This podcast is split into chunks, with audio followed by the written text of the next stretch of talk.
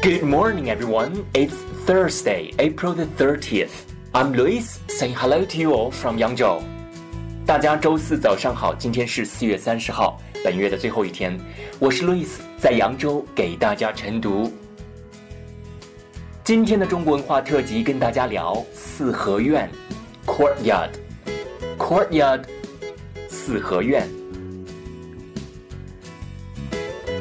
A courtyard residence 四合院 is a yard enclosed by houses in four directions. It is a closed residence with only one gate leading to the outside. Houses on the north are the largest ones and used at the owner's bedrooms. Houses on the two flanks are the residences of their descendants. The arrangement represents the hierarchy in a family. The screen wall stands behind the gate to protect the residents from wind-blown sand.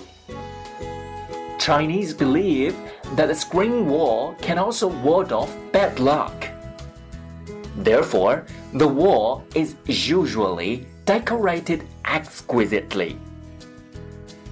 The Siheyuan is intended to unite all the family members to enjoy a harmonious and happy life together. That's all about this morning's reading. Thanks for listening. See you next month.